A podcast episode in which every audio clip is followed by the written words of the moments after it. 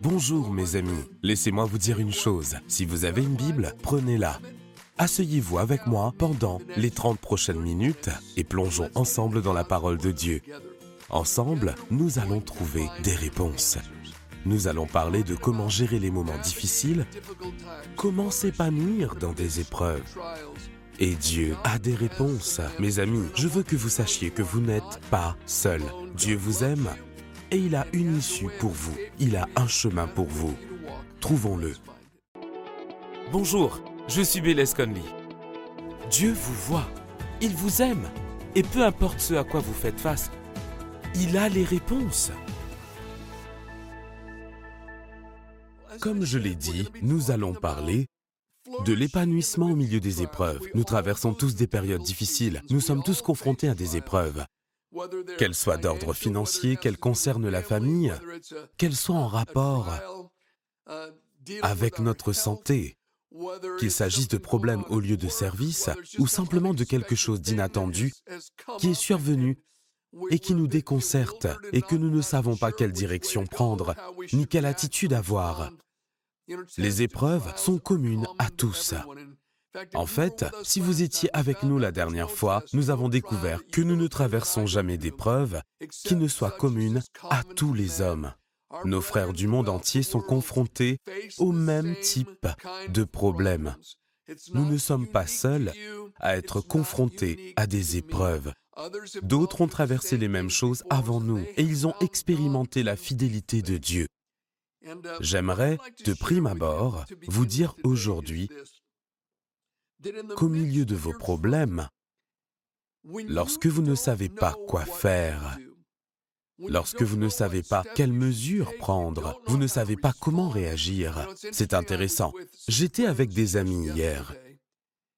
L'un d'eux m'a dit qu'il était complètement désemparé à cause d'une situation familiale. Il m'a dit, Bélès, franchement, je ne sais pas quoi faire. Je n'arrête pas d'y penser. Je ne pense qu'à ça. Je ne sais pas quoi faire. Nous sommes tous passés par là. Et c'est là mon point. Lorsque vous ne savez pas quoi faire, vous pouvez demander à Dieu de vous donner la sagesse, car même si vous ne savez pas quoi faire, lui sait ce qu'il faut faire. Je me souviens encore, j'étais un petit garçon, c'était probablement au CM1 ou peut-être au CM2. Je me souviens que j'étais assis dans la salle de classe et que l'institutrice écrivait l'énoncé d'un problème de maths au tableau. Elle a dit, bien, trouvez la solution. Je suis resté assis. Ma feuille était vierge et mon crayon sur la table. Je n'ai rien fait parce que je ne savais pas quoi faire. Et je n'ai pas demandé d'aide. Je pensais que l'institutrice serait en colère. Certaines personnes voient Dieu de cette manière. Ils pensent que lorsque nous sommes au milieu d'une épreuve, Dieu est comme un maître d'école cruel, qu'il va nous réprimander et être dur avec nous parce que nous sommes supposés savoir quoi faire.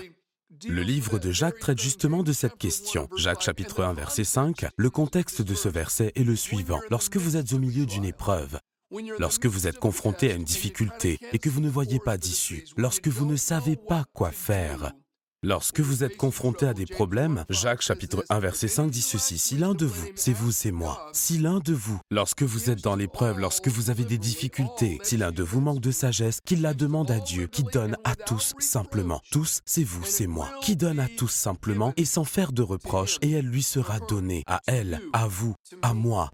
Lorsque nous ne savons pas quoi faire, lorsque nous manquons de sagesse, nous pouvons demander à Dieu il nous donnera la sagesse. Il nous montrera ce qu'il faut faire. Il nous répond de bon gré et dans l'abondance, sans faire de reproches. En d'autres termes, Dieu ne dira pas ⁇ Je n'arrive pas à croire que tu ne le saches pas. Depuis combien de temps es-tu chrétien? Est-ce que tu écoutes quand tu vas à l'église? Tu ne te souviens pas que ton pasteur a parlé de cette même chose il y a deux semaines? Qu'est-ce qui ne va pas chez toi? Pourquoi ne le sais-tu pas? Non, Dieu ne sera pas fâché. Il nous donnera la sagesse que nous recherchons. il nous la donnera en abondance, il nous la donnera généreusement, et il ne trouvera rien à redire à notre demande. Si vous demandez à Dieu de vous donner de la sagesse et ne recevez rien de nouveau de lui, je pense que dans ce cas, vous devez simplement continuer à agir fidèlement selon la directive la plus récente de Dieu. Demeurez fidèle aux directives les plus récentes que vous avez reçues de lui jusqu'à ce que vous receviez de nouvelles directives. Si vous recevez de nouvelles directives pour changer de direction, faites-le. Dieu sait comment me parler. Dieu sait comment vous parler.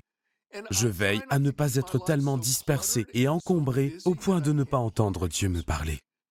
Je m'attends à ce qu'il communique avec moi. Je me positionne afin de discerner les directives dans mon esprit ou les incitations du Saint-Esprit pour me guider si j'ai besoin de changer de direction. Mais je pense que nous sommes parfois si dispersés, si encombrés, que nous n'entendons pas Dieu. Je me souviens qu'il y a de nombreuses années, je me réveillais au milieu de la nuit et j'entendais un bip bizarre. Je me levais, qu'est-ce que c'est? J'étais tout étourdi et ça s'arrêtait. Presque toutes les nuits, il était environ 3 heures du matin, je me réveillais et je me disais, est-ce que j'ai vraiment entendu ça? Et je me rendormais. Puis, la nuit suivante, il y avait encore ce bruit étrange. Je me levais et je commençais à chercher, mais il s'arrêtait avant que je puisse vraiment cerner d'où il venait. Une nuit, je l'ai pris par surprise. J'étais prêt. Quand le petit bip a commencé, je suis allé voir et c'était dans la cuisine. Nous avions un tiroir de bric-à-brac et j'ai réalisé que le bip venait de là. J'y suis allé et j'ai pris les objets et je me suis dit, voilà, je ne sais pas ce que c'est. Pourquoi est-ce qu'on garde ça ici? Ok, il y a ceci, j'ai fouillé et il y avait ma vieille montre. C'était une petite montre bon marché. Et l'alarme était réglée sur 3 heures du matin.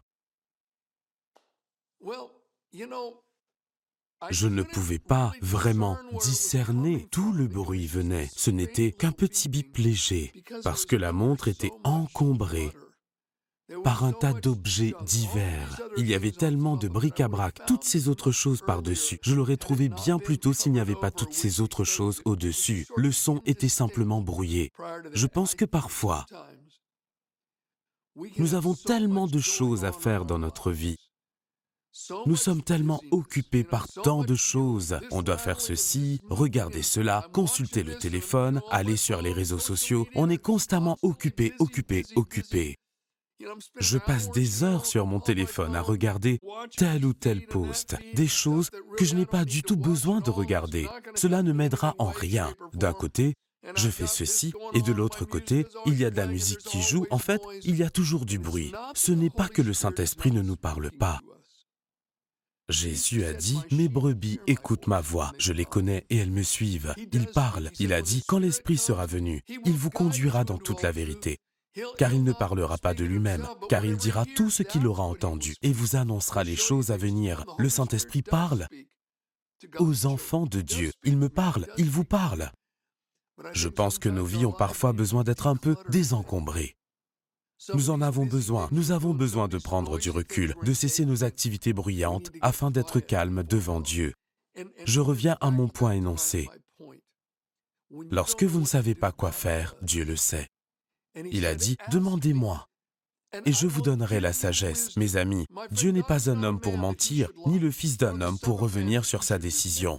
Il est impossible que Dieu mente. Vous lui demandez la sagesse, il vous la donnera. Il vous dira quoi faire, mais vous devez être prêt à l'écouter. Cela signifie que vous devez peut-être éteindre votre téléphone portable, éteindre la télévision, éteindre la musique et passer un moment tranquille. Gardez le calme devant Dieu et soyez disposés d'esprit. La Bible dit, tenez-vous tranquille et sachez que je suis Dieu. Sa voix se fait entendre dans le calme. Lorsqu'Élie était dans la crise de sa vie et qu'il ne savait pas quoi faire, la Bible dit, il y eut un vent, mais Dieu n'était pas dans le vent. Puis, il y a eu un tremblement de terre, mais il est dit, Dieu n'était pas dans le tremblement de terre. Il y eut un feu, mais Dieu n'était pas dans le feu. Et ensuite, il y a eu une petite voix, tranquille. Et Dieu était dans la petite voix, tranquille. Je veux vous encourager à prendre le temps d'écouter. Dieu vous fera connaître sa volonté. Très bien, permettez-moi de passer à une autre réflexion. Lorsque vous êtes au milieu d'une épreuve, d'une période troublante, et cela peut sembler presque inutile à dire, mais je pense que c'est important. Vous devez vous rappeler que Dieu vous voit Dieu sait où vous êtes, il sait où vous avez été et il sait où vous serez. Écoutez ces versets du livre des psaumes. Il s'agit du psaume 139, du verset 5 à 8. Il s'agit de la version anglaise New Living Translation. Le psalmiste dit de Dieu, Tu me précèdes et tu me suis. Tu poses sur ma tête ta main qui bénit. Une telle connaissance est trop extraordinaire pour moi. Elle est trop élevée pour que je puisse la saisir. Je ne peux jamais échapper à ton esprit. Je ne pourrai jamais me soustraire à ta présence. Si je monte au ciel, tu es là. Si je descends au tombeau, tu es là. La Bible second 21 dit, Si je me couche au séjour des morts, te voilà. Je vais continuer à lire. Mais cela me fait penser à un certain adage. Je sais que vous êtes peut-être dans une autre région du monde et que cela peut être traduit dans une autre langue. Mais nous avons un dicton ici aux États-Unis. Comme on fait son lit, on se couche. Vous avez fait votre lit, maintenant couchez-vous. Le fait est que vous avez fait des choix qui vous ont mis dans cette situation difficile. Alors faites avec. Vous êtes là, vous avez fait ce choix, vous avez épousé cette personne contre l'avis de tous les autres, et maintenant vous vous retrouvez dans une situation difficile, eh bien, faites avec. Vous savez quoi? Même si je fais mon lit au séjour des morts, à cause des choix stupides que j'ai faits, si je me suis mis dans une situation pénible et difficile, et je sais que c'est à cause de mon entêtement, et de ma rébellion délibérée, même si je fais mon lit au séjour des morts. Dieu, tu es là, et sa miséricorde est là. Vous avez peut-être l'impression d'être en enfer sur terre en ce moment, à cause des décisions que vous avez prises. Mon ami, Dieu ne vous a pas abandonné, il ne vous abandonnera pas. Il continue au verset 9 et 10. Il dit, Si je prends les ailes de l'aurore pour habiter à l'extrémité de la mer, là aussi ta main me conduira, et ta force me soutiendra. Nous ne pouvons pas nous soustraire à la présence de Dieu. Il nous voit, il sait où nous sommes. Je pense à Joseph. Dieu lui a donné un rêve dans lequel toutes les gerbes s'inclinaient et se prosternaient devant la sienne. Il l'a dit à ses frères et ils se sont mis en colère parce qu'ils savaient que ce rêve signifiait qu'ils allaient se prosterner devant Joseph, qu'ils allaient le servir. Puis il arriva que le soleil, la lune et les onze étoiles se prosternaient devant lui. Cela signifie que sa propre famille, y compris ses parents, allaient se prosterner devant lui, qu'il allait être plus grand qu'eux, il raconte ses rêves à tout le monde, peut-être en toute ignorance, et tout le monde est bouleversé. Même son père s'est fâché. Tu penses que même ton père et ta mère vont se prosterner devant toi? Mais son père l'a gardé dans son cœur. Vous savez quoi, ses frères, par jalousie, ont jeté Joseph dans une fosse, dans un puits sec. Il a dû penser, assis dans ce puits sec, étant encore un adolescent, terrifié, ne sachant pas ce que ses frères envisageaient, et réalisant, après être resté là pendant des heures et des heures, qu'ils avaient peut-être de mauvaises intentions en son endroit. Il a dû penser, Dieu, me vois-tu? Sais-tu où je suis Puis, il est finalement sorti du puits. Il dit, Oh, merci Seigneur. Mais ses frères le vendent ensuite à des marchands d'esclaves. Et il est emmené par des sabbats au fin fond de l'Égypte. Il est sans doute attaché avec des cordes, peut-être autour du cou, autour des poignets. Ils le battent peut-être, lui crient dessus dans une langue qu'il ne comprend pas. Joseph se dit, Dieu, me vois-tu? En Égypte, il est mis aux enchères, vendu sur le marché des esclaves. Un homme nommé Potiphar l'achète et Joseph pense peut-être, alors qu'il est offert aux enchères, Dieu, est-ce que tu me vois? Les choses se passaient bien dans la maison de Potiphar, jusqu'à ce que la femme de Potiphar se prenne d'affection pour Joseph et tente de le pousser à commettre l'adultère. Il ne voulait pas le faire, alors elle a menti et a dit Et ce garçon hébreu a essayé de me violer. Potiphar était furieux et a fait jeter Joseph en prison. Joseph a dû se dire sans cesse Dieu, me vois-tu Lorsqu'il a interprété le rêve de l'échanson et du boulanger, l'échanson a retrouvé son poste auprès de Pharaon. Il a promis de mentionner Joseph à Pharaon, mais il a oublié. Joseph a passé environ deux ans dans cette prison, pensant peut-être Dieu, me vois-tu? À un moment donné, Lorsque Pharaon a fait des rêves, les chansons s'est souvenu et a dit, Je connais quelqu'un qui peut interpréter les rêves, et je sais où il se trouve. Joseph s'est rasé, a changé de vêtements et est allé se présenter devant Pharaon, et les rêves lui ont été racontés. Joseph n'a pas seulement interprété les rêves, il a conseillé Pharaon sur ce qu'il fallait faire. Bien sûr, nous connaissons tous l'histoire. En un instant, Pharaon a élevé Joseph au rang de commandant en second de tout le pays d'Égypte.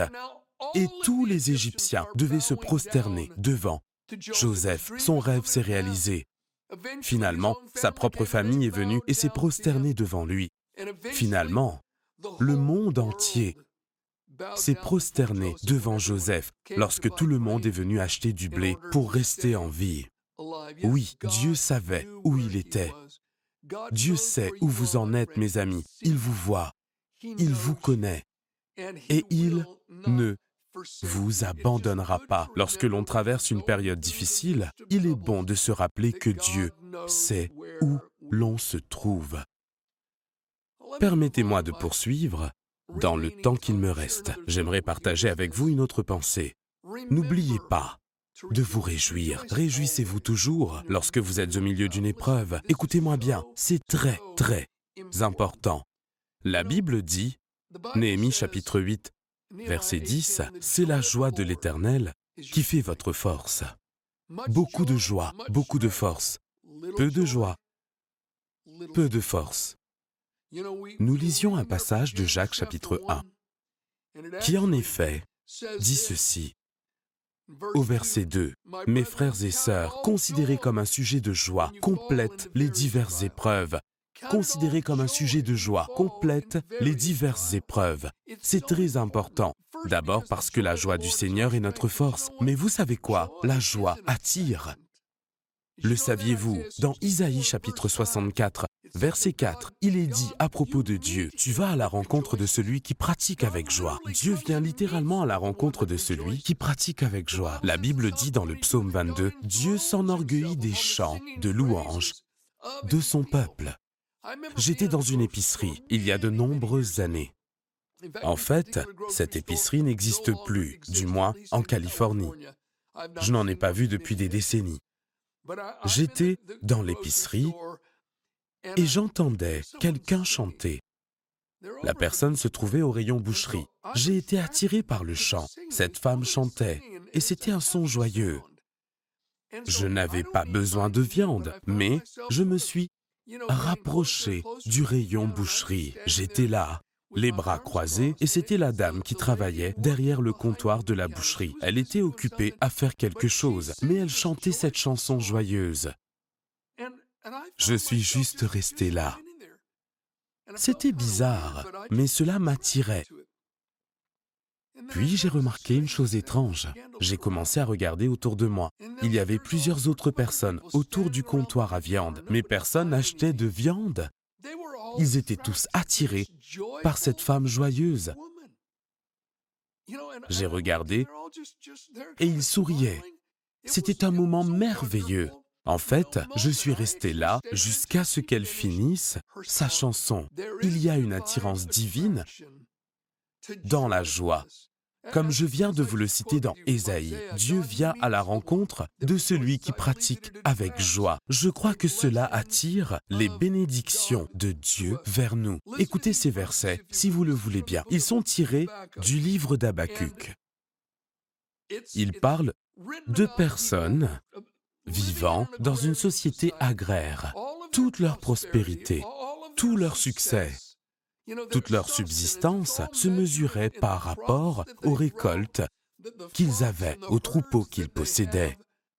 C'était leur vie, leur gagne-pain, leur présent, leur avenir.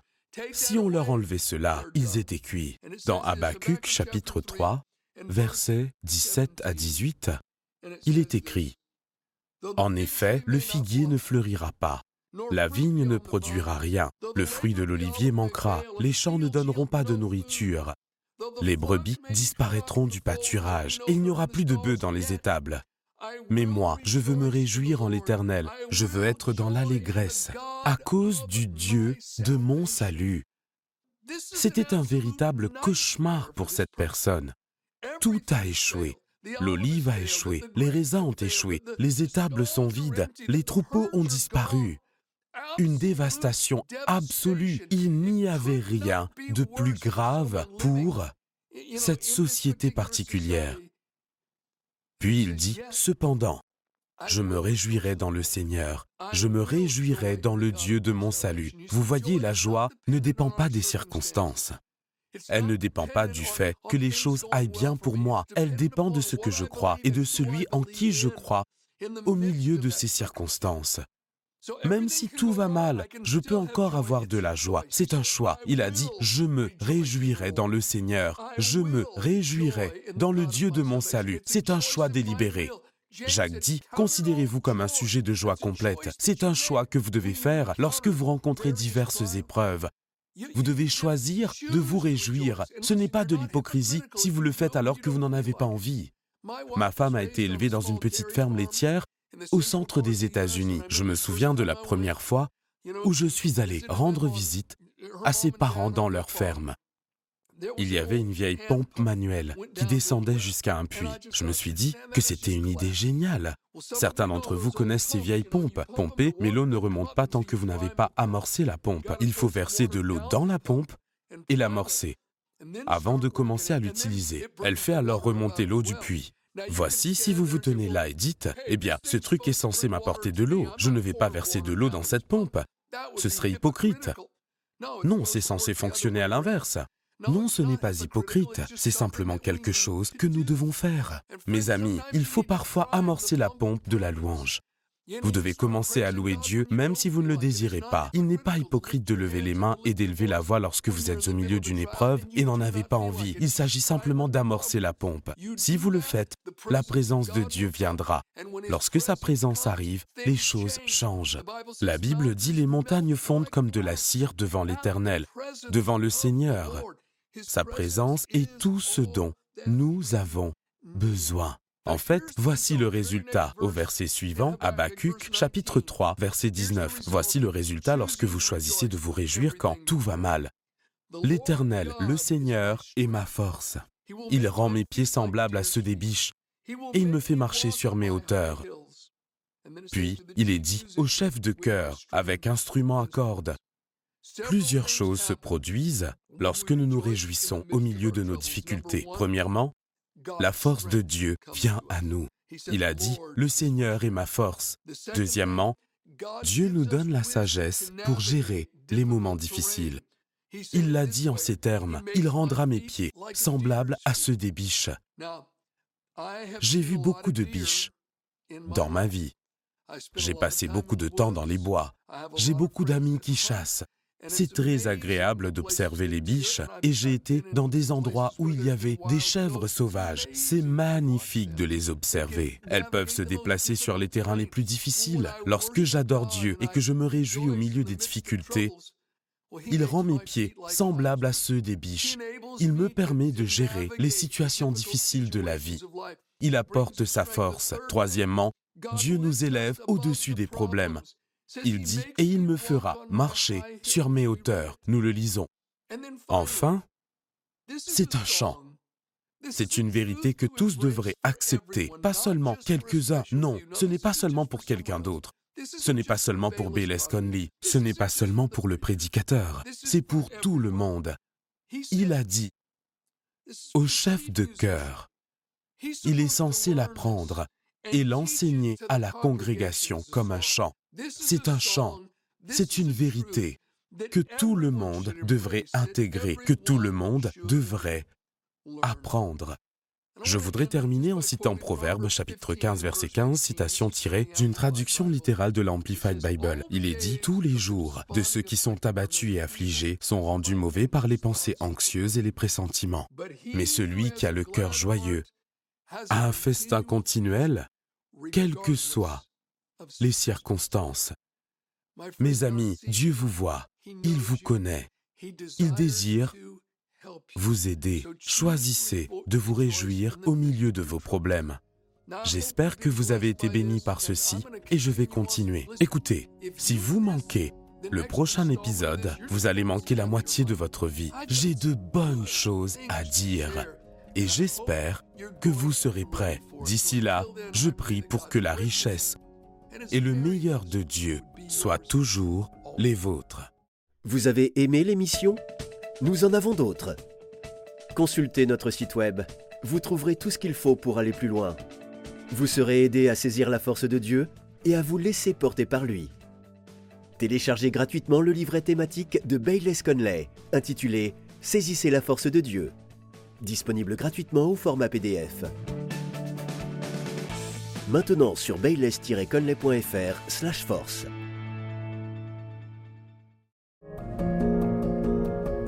Avez-vous des questions sur l'émission ou est-ce que quelque chose vous préoccupe pour lequel nous pouvons prier? Alors écrivez-nous, notre équipe apprécierait avoir de vos nouvelles.